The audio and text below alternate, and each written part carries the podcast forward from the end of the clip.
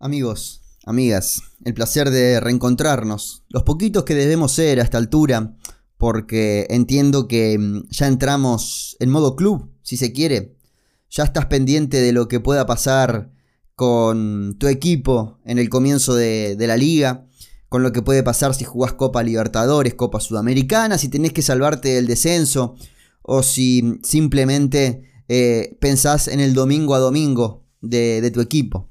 Eh, acá somos unos pocos, seguramente, que, que todavía seguimos el modo selección y nunca vamos a abandonar el modo selección. Y más cuando pasan cosas como las de esta semana, en las que vemos un Lionel Messi sonriente. Ver, sonreír a Messi es de los regalos que la selección argentina nos ha dado eh, en toda nuestra historia.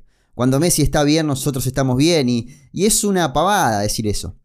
Eh, porque te va a escuchar alguien mm, que, no vive esto de esta manera y te va a decir, vos tenés que estar contento porque sonríen tus amigos, tu familia, tu gente querida, tus compañeros de trabajo, tu círculo. Esa es la sonrisa que te tiene que valer. Pero son tantos años siguiendo a Messi, viendo a Messi, esperando que a Messi le vaya bien con la camiseta argentina, que lo volvimos parte nuestra. En la nota decía Andy Kuznetsov que su hija de 5 años le decía, papi, que venga Messi a comer, eh, porque lo siente familiar a Messi, porque entró en el corazón de todos, porque em, el argentino respira un poco Messi. Y si Messi sonríe, nos, nos regala un ratito de esa, sonrisa a nosotros, aunque tengamos un día de mierda, aunque en el laburo las cosas no salgan bien, aunque no llegues a fin de mes, lo ves sonreír a Messi y te da paz. Y creo que, que eso lo aprendimos en, en este último año que vimos realmente sonreír a Messi. Veíamos a Messi alegre durante muchos pasajes de la selección argentina, en estos 15 años que tiene de selección, un poco más, 18 años de selección argentina tiene Messi. Vimos a Messi alegre. ¿Por qué? Porque ganaba un partido. Ahora estamos viendo a Messi feliz. Y la diferencia es tremenda. No hay comparación entre el Messi alegre por ganarle a Ecuador y meterse en el Mundial 2018 al ver al Messi feliz por ganar la Copa América, la finalísima y el Mundial. Y disfrutar de los mates en la concentración y ver que es líder de un grupo no solo futbolístico, sino que también humano. Ahí es la diferencia. Un Messi que nos vuelve a meter en modo mundial. Arranqué el podcast diciendo que ya debes estar eh, metido en tu club. Bueno, la nota de Messi te vuelve a meter en modo mundial porque Messi es eso. Eh, no existe nota de Messi de ahora en más, eh, por lo menos de medios argentinos, en las que no se haga referencia a lo que fue Qatar 2022. Cambió todo para mí, arranca la nota Messi. Y sí, cambió todo para Messi. Cambió todo para Messi y para nosotros. Porque ser hincha de la selección argentina, aunque parezca fácil, porque vas a todos los mundiales, porque ganás la mayoría de los partidos, porque tenés figuras que están en los clubes más importantes del mundo, ser hincha de la selección no es fácil. Porque mm, somos una generación que empezamos a disfrutar de la selección argentina en 2021. En junio del 2021 empezamos a disfrutar de la selección argentina casi por accidente porque termina siendo una Copa América que se terminó jugando pero no se debía jugar porque la pandemia estaba pegando durísimo en Latinoamérica y se cambió de sede y bueno, se jugó y la ganamos, así.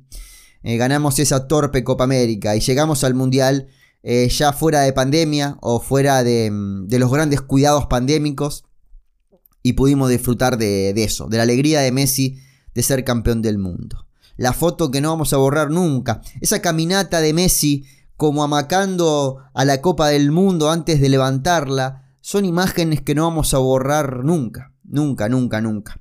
Y Messi con la nota que le da Urbana Play en un trabajo de producción impresionante, de ir a la casa de Messi y de, mm, de charlar con él, porque no sé si es bueno la primera nota con Messi, hacer la primera nota con Messi. Obviamente, los números de Urbana Play eh, se dispararon.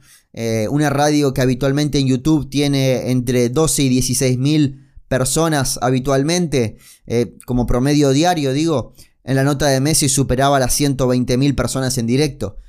O sea que, mm, que obviamente que Urbana se lleva un premio bárbaro de todo esto. Pero digo que no es fácil porque mm, ¿cómo salís del modo emocional? Y más si el que entrevista a Sandy Kuznetsov, un hombre experimentado en meterse en lo emocional, en tocar la fibra, en disfrutar justamente de esos momentos en donde estás al borde de pelar una lágrima y que lo hace muy bien. No podíamos salir de eso, obviamente. Eh, no podíamos, no podía Andy salir de eso y casi como de ver, era todo hablar de lo emotivo que era el Mundial, porque era la primera vez que lo escuchábamos a Messi siendo campeón del mundo.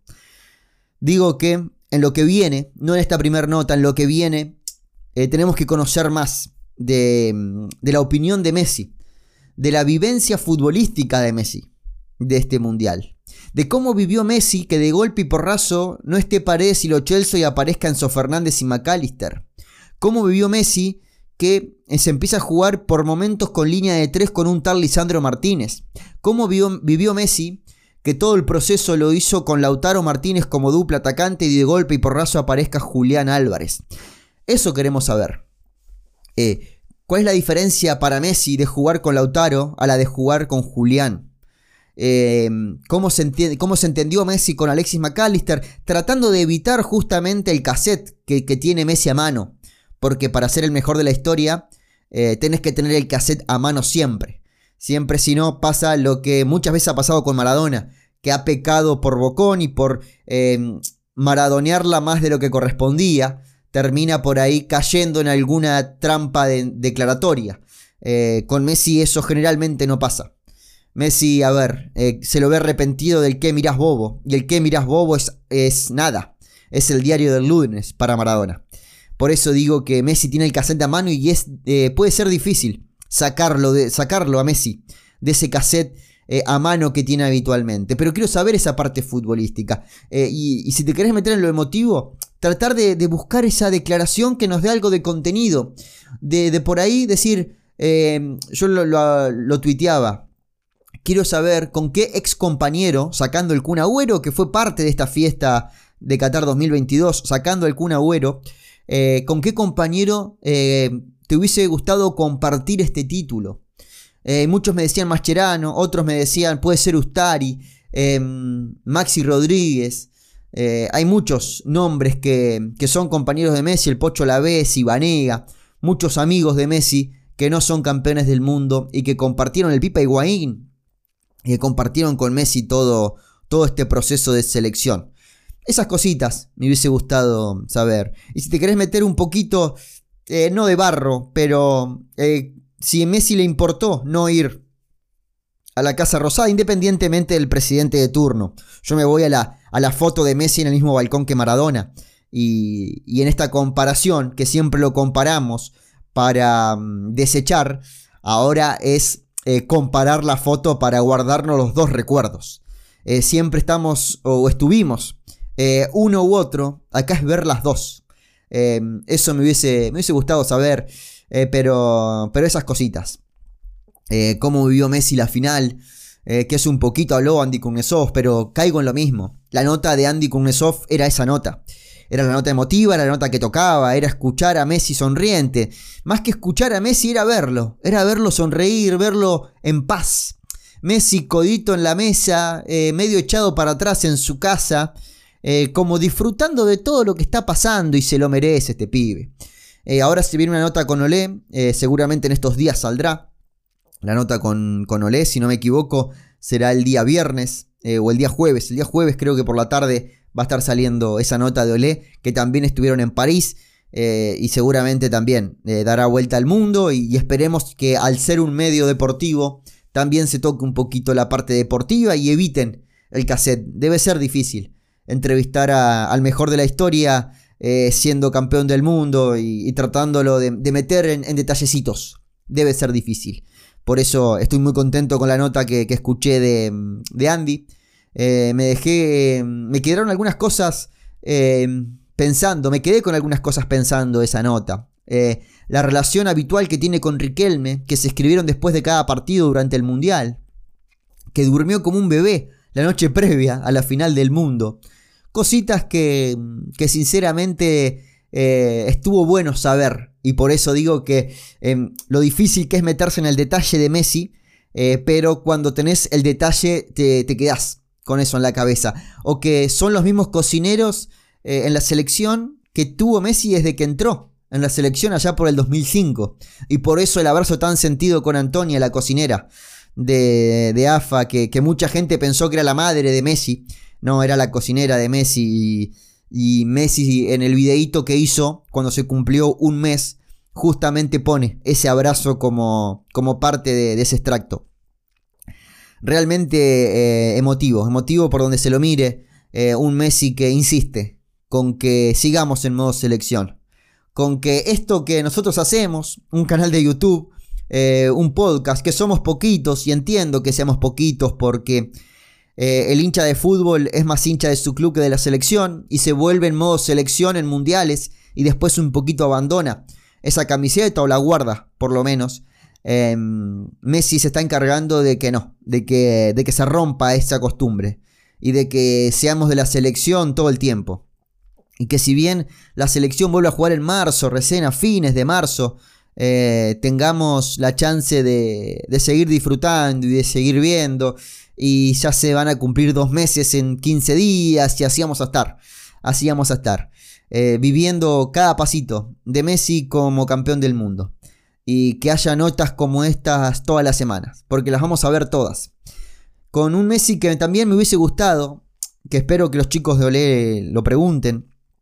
Acerca de mm, de si va a ser el intento del 2026. Porque la última declaración que tuvimos de Messi fue eh, seguramente este haya sido mi último mundial o seguramente este sea mi último mundial hablando de Qatar 2022. Y yo me conformo con un Messi diciendo voy a seguir jugando hasta que vea que estorbe hasta que vea que el equipo funciona mejor sin mí que conmigo. Eh, con eso soy feliz. Eh, porque vengo defendiendo que Messi va a jugar el Mundial 2026 desde antes de la Copa América porque creo que un tipo que es el mejor del mundo con 35, tan malo no puede ser tres años y medio después.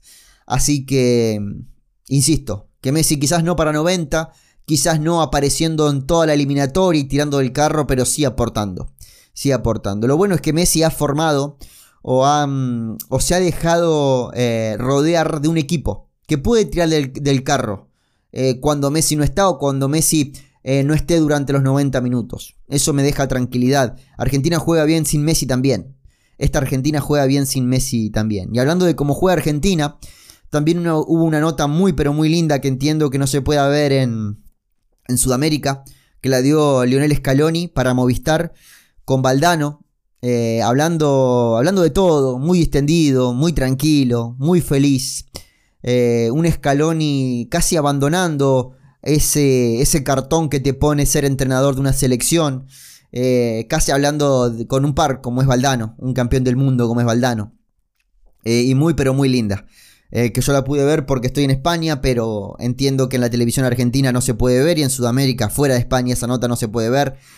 a no ser que, encuentren algo medio pirata por YouTube, pero si buscan Universo Valdano, Scaloni, van a tener la suerte de, ver eso.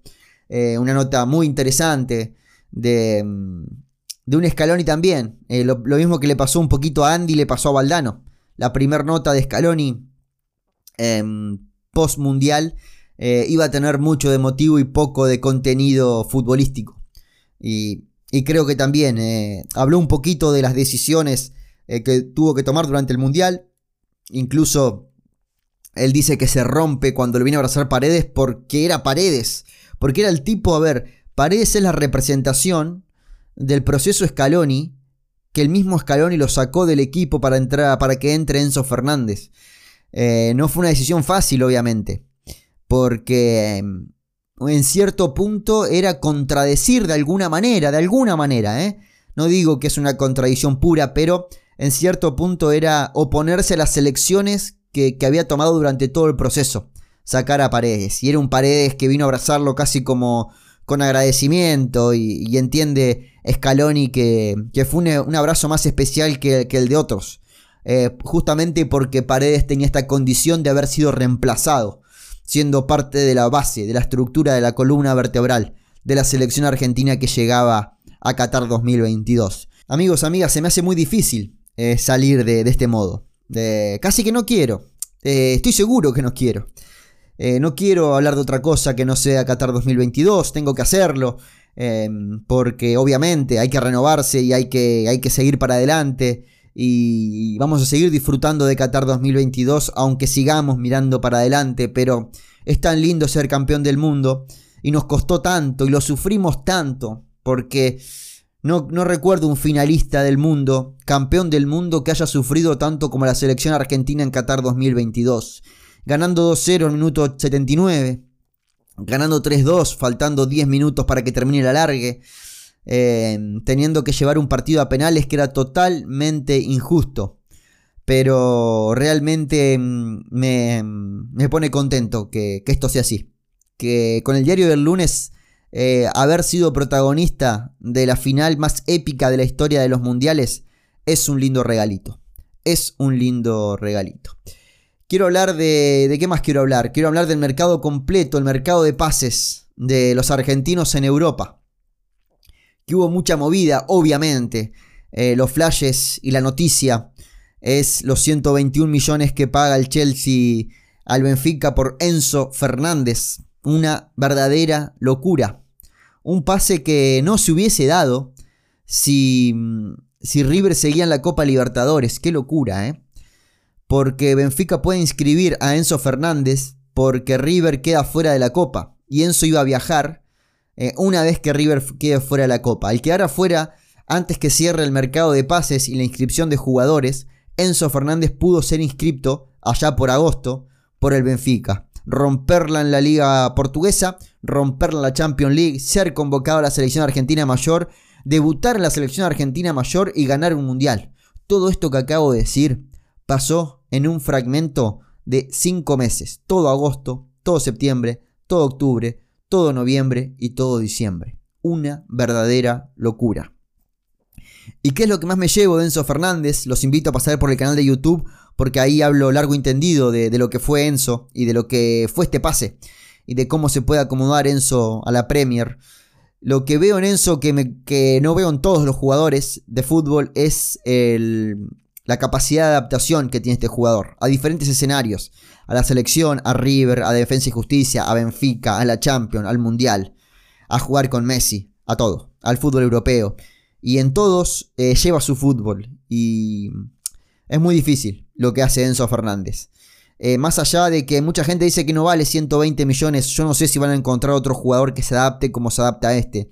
Y lo veo ahora dando entrevistas en Inglaterra con la misma tranquilidad que daba entrevistas en las inferiores de River, cuando le decían, en River te apuntan como el reemplazante de Ezequiel Palacios. Miren cómo se ha dado vuelta todo. Increíble, increíble. La locura de que Enzo hoy es el argentino más caro de la historia. Es el jugador más caro de la historia de la Premier, el pase más caro de la historia de la Premier League, delante de Grealish, de Lukaku, de Pogba, de Anthony, de Maguire, de Sancho, de Van Dijk, de Fofana. Muchísimos pases que se dieron. El de Enzo Fernández a cambio de 106.7 millones de libras. Eh, es lo más caro de la Premier. El argentino más caro, delante de los 70 millones de Higuaín, eh, entre otros, también es, em, es para tenerlo en cuenta. El sexto jugador más caro de la historia del fútbol. Una verdadera locura lo de Enzo. Pero no fue el único que tuvo movimiento en este mercado de pases, que generalmente es un mercado de pases donde no hay mucha movida. Porque la movida fuerte es en julio. Fines de junio, principios de julio, antes que comiencen las pretemporadas en Europa. Acá entre el Mundial, en la necesidad de algunos jugadores a, cambiar de aire, de aire, hizo que mucho argentino eh, cambie de equipo. Empecemos, no son, no son muchos, pero está bueno repasarlos. Eh, son muchos para el mercado que es, pero en general eh, se puede hablar de, cada uno. Lo de Carlitos Alcaraz al Southampton, una interesante pase, un pase de Racing a la Premier. Eh, ya está jugando de titular Carlos Alcaraz y esperemos que el Southampton se salve. Facundo Buenanote al Brighton. Esperemos que se recupere pronto. Vi que estaba en España. Buenanote en esta semana. Pero bueno, ya prontamente va a estar por Inglaterra y se está recuperando obviamente del golpe que sufrió en la sub-20. Rulli al Ajax fue el primer campeón del mundo que cambió de equipo. Esto fue ya cerca de un mes atrás y ya está jugando para el Ajax y es titular en el Ajax y es un pase raro porque el Villarreal creo que hoy tiene una mejor vidriera que el Ajax, pero bueno, se dieron las cosas así. El Pocho Román al Barça B, que estaría debutando el sábado con el Barça B, ya entrenó con el primer equipo del Barça. Vemos una foto con Lewandowski, por ejemplo, el Pocho Román de Ferro al Barça, un cambio impresionante para un chico que quedó fuera del Sudamericano Sub-20. Mateo Tanlongo, el chico de Rosario Central, que ya hace eh, un mes más o menos está jugando en el Sporting de Lisboa. Lo de Lisandro Magallán al Elche, que todavía no ha tenido participación. Alex Vigo, el jugador de River, al Estrella Roja. Benjamín Garré, al Sobetov ruso. Em, ¿Qué más? Lo de Almendra, lo de Agustín Almendra al Rayo Vallecano, que firmó ahora para empezar la pretemporada en julio. Matías Pérez al Orenburg ruso también. El retorno de Ocampos al Sevilla es otro pase raro, proveniendo del Ajax nuevamente. Seis meses en el Ajax, no jugó nada y vuelve al Sevilla. Todo muy pero muy extraño, porque no fue un préstamo, fue una compra. Rarísimo. El Autaro Blanco, un chico que los invito a ver, un chico que viene de Rosario Central, lateral izquierdo del Elche, que llegó y se sentó bien y creo que es un jugador para seguir de cerca pensando en el futuro del lateral izquierdo de la selección argentina. Una gran noticia es que Adolfo Gaich vuelve al fútbol italiano. En el CSK de Moscú realmente se lo veía poco, ahora lo vamos a ver en la Serie A con los colores del Elas Verona. Un Elas Verona que quedó huérfano después de la ida de, de Gio Simeone. Esperemos que Gaich en el fútbol que creo que mejor le sienta a Adolfo Gaich pueda dar una buena versión. Lo de Gonzalo Escalante al Cádiz llega para jugar en un Cádiz que quiere salvarse. Eh, el arquero de comunicaciones, se va a la Serie B italiana, al Módena. Em, un arquero que era titular con 18 años, que quedó fuera del sudamericano sub-20, pero que vamos a seguirle los pasos de cerca cuando esté en Italia. Lo de Perrone al, Manchester City, un pase por encima de la cláusula de 9,3 millones de euros. Em, interesante porque lo llamó Guardiola. Eh, en los próximos días seguramente vamos a ver imágenes de él con la camiseta del Manchester City. Vimos la presentación así un poquito improvisada desde la concentración de la sub-20 argentina, anunciando la contratación, pero no mucho más. Lo de Franco Carboni, dejando la Serie B, donde jugó muy poquito en el Cagliari para pasar al Monza de Italia. Ya estuvo en el banco de suplentes, esperemos que tenga participación. Y lo último que se dio, lo de Enzo Fernández al Chelsea el pase estrella de la historia argentina. Por el monto, sobre todo por el monto y porque junto a Rulli son los únicos dos campeones del mundo que, que cambian de aire. Y realmente creo que es un saltazo, un salto increíble, increíble para Enzo Fernández. Imaginamos que en esta segunda mitad de temporada en el Chelsea va a jugar con Kovacic eh, de doble 5 él siendo el 5 más retrasado, un poco como fue en la selección argentina, siendo 5 de contención con mucha salida. Y una vez que si logran renovar con Kanté, eh, sería el francés el que ocupe una, posición más retrasada y Enzo un poquito más suelto. Pero bueno, em, con Graham Potter eh, no habla nada de castellano, Enzo no habla nada de inglés. ¿Qué va a esperar Enzo que termine la Premier si hace 20 minutos estaba en River? Eh, pero bueno, esperemos que, se puedan entender y, que de a poquito se vea una buena versión de Enzo, que seguramente debutará el fin de semana. No hay mucho tiempo para más.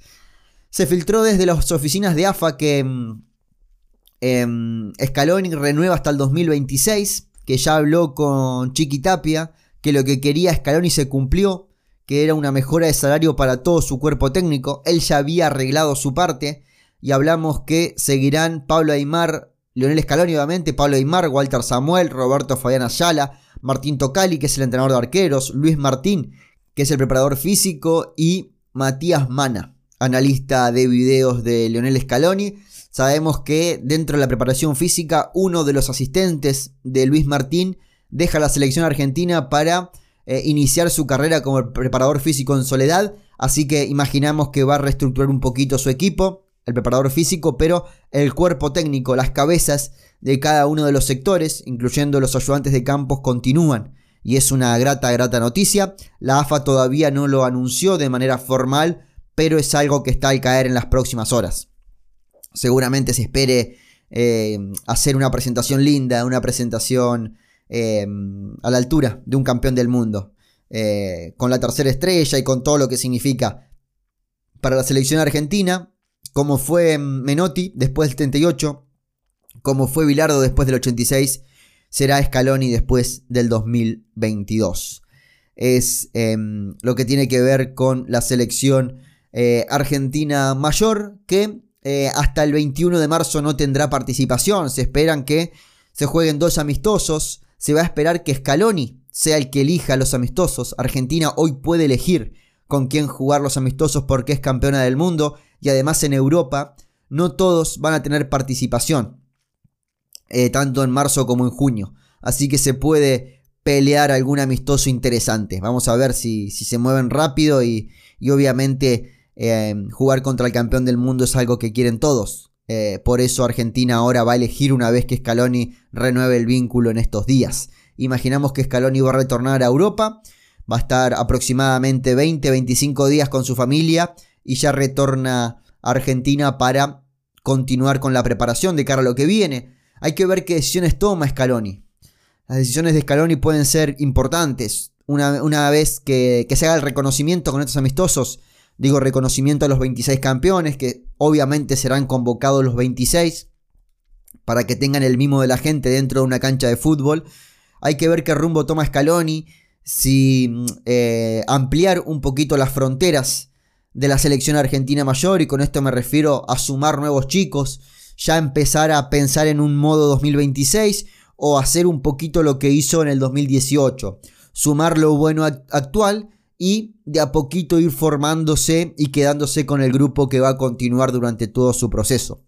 Eh, acá hay que dejarlo a Scaloni, que haga lo que quiera porque realmente lo hizo muy bien. Pero a grandes rasgos yo creo que mm, se puede sumar el Cholito Simeone, se puede sumar Garnacho, Matías Soulé, además de los tres chicos que estuvieron em, Lesionados aquellos borrados como Nehuen Pérez, borrados digo que quedaron fuera del Mundial, como Nehuen Pérez, Martínez Cuarta, Buendía o Campos. Pueden ser nombres que, que, se sumen, obviamente, Facundo Medina, se van a sumar todos esos nombres, pero me refiero a aquellos que todavía no debutaron en la selección argentina o hace mucho, como Giovanni Simeone, no están en la selección argentina. Obviamente que Scaloni va a tener que pensar qué hacer, cuáles son las decisiones que tiene que tomar de cara al futuro si abrir también las puertas hasta la sub-23 y ya empezar él a hacerse cargo de lo que va a ser el equipo preolímpico.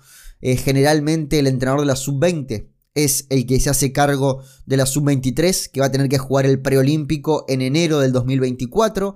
Hay mucha gente que está equivocada con este tema. Hay mucha gente que piensa que al haber quedado fuera del sudamericano sub-20, Argentina quedó fuera de los Juegos Olímpicos. Y eso es mentira. Argentina quedó fuera de los Panamericanos.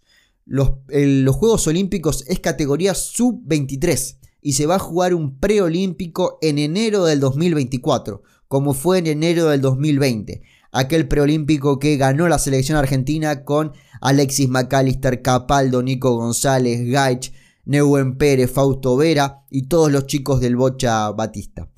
Eh, también hay que decir que, teniendo en cuenta que la sub-20 quedó eliminada, y los invito a pasar por el canal de YouTube porque no quiero extenderme mucho acá, donde hablo largo y tendido de lo que me pareció eh, el paso y lo que me parece el paso de Mascherano por la sub-20 y qué pienso que debe hacer la selección argentina de cara al futuro. Sinceramente los invito a que vayan a ver el último video eh, acerca de Javier Mascherano. Em, lo que sabemos es que se le ofreció la continuidad a Javier Mascherano al frente de la selección argentina sub-20 y que una vez que mastique el golpe, eh, que fue quedar eliminado del Mundial, digamos, no clasificó al Mundial la Sub-20, no va a jugar el Mundial en mayo de este año en Indonesia, eh, lo va a pensar porque tanto Bernardo Romeo como Chiqui Tapia decidieron que Mascherano continúe al frente de la categoría y empiece a preparar el Sudamericano 2025. Hay que ver qué decide hacer Mascherano porque el propio Mascherano fue el que dijo, no, ya está, creo que no voy a seguir al frente de la Sub-20. Pero bueno, fue una definición en caliente y esperemos que, que esto se defina rápido para empezar a preparar lo que viene. Porque la sub-20 no termina, justamente. Si, si, decimos que la sub-20 termina con el mundial, eh, estamos equivocados del objetivo de la sub-20, que es nutrir a la mayor. Obviamente que queremos resultados, pero lo que más queremos es nutrir a la selección mayor. Y no nos olvidemos que del Sudamericano, sub, eh, Sudamericano Sub-20 2017 hay 5 campeones del mundo. Y del Sudamericano Sub-20 2019 hay 2 campeones del mundo. Los 5 del Sub-17 son Lautaro, Cuti Romero, em, Nahuel Molina, Foyt y Lisandro Martínez. Y los 2 del 2019 son Julián Álvarez y Thiago Almada. Por eso creo que ahí está el objetivo, en nutrir a la mayor. Y si le ponemos punto final al proceso sub-20, independientemente del entrenador, ¿eh? digo en el trabajo constante de la sub-20, es poner un freno al desarrollo de lo que puede ser la selección argentina futura. Por eso es importante eso, definirlo rápido para empezar a trabajar y ver si finalmente el entrenador de la sub-20, sea Mascherano o no, se hará cargo de el, el, juego olímpico, del proceso olímpico, del preolímpico, o lo hará Lionel Scaloni con su cuerpo técnico. Será un tema para el futuro. Amigos, hemos hablado demasiado. Eh, quiero pedirle perdón porque no estuve la semana pasada. Eh, estoy con algunos, eh, algunas situaciones que resolver para que esto empiece a marchar con más fluidez. Así que les agradezco por la espera, les agradezco a todos los que preguntaron si me había pasado algo, no me pasó nada malo, es simplemente organizarme para poder sacar el podcast adelante y, y, compartir más información de la que, de la que teníamos a mano. Eh, agradecerle a todos los miembros del canal de YouTube, a todos ustedes que comparten este contenido, que mm, lo, puntúan con 5 estrellas en Spotify, que comparten esto en sus redes sociales, en Instagram, en Twitter, en Facebook. Eh, realmente estoy viendo que mucha gente llega a través de lo que comparte la gente en sus redes y me parece enorme. Y si me quieren etiquetar, más contento me voy a sentir porque voy a estar... Em, viviendo ese feedback de manera muy pero muy positiva. Y a todos aquellos que hacen un aporte económico, realmente estoy muy contento. Es gente de Argentina a través de Mercado Pago, gente del exterior a través de PayPal. Eh, muy pero muy contento con, con eso porque hacen que le pueda dedicar más tiempo y dejar otros trabajos de lado para centrarme también en esto y tomarlo como eh, una fuente eh, de ingreso y así poder dedicarle más tiempo, no tener que ocupar el tiempo del podcast en otras cosas. Así que muchísimas, muchísimas gracias. Amigos, amigas, les mando un abrazo grande y sepan que en este espacio hablaremos siempre de selección argentina. Un fuerte abrazo.